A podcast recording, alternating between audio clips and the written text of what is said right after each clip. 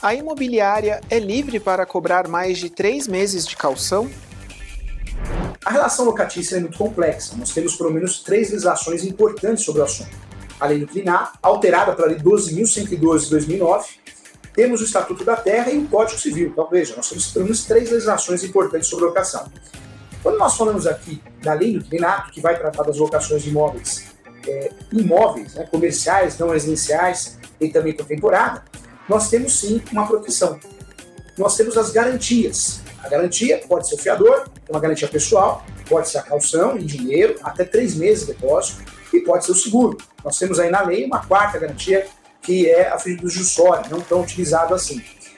De fato, não podemos, quando optamos, pactuamos a garantia em dinheiro, de depósito, de aluguel, superior a três meses de aluguel.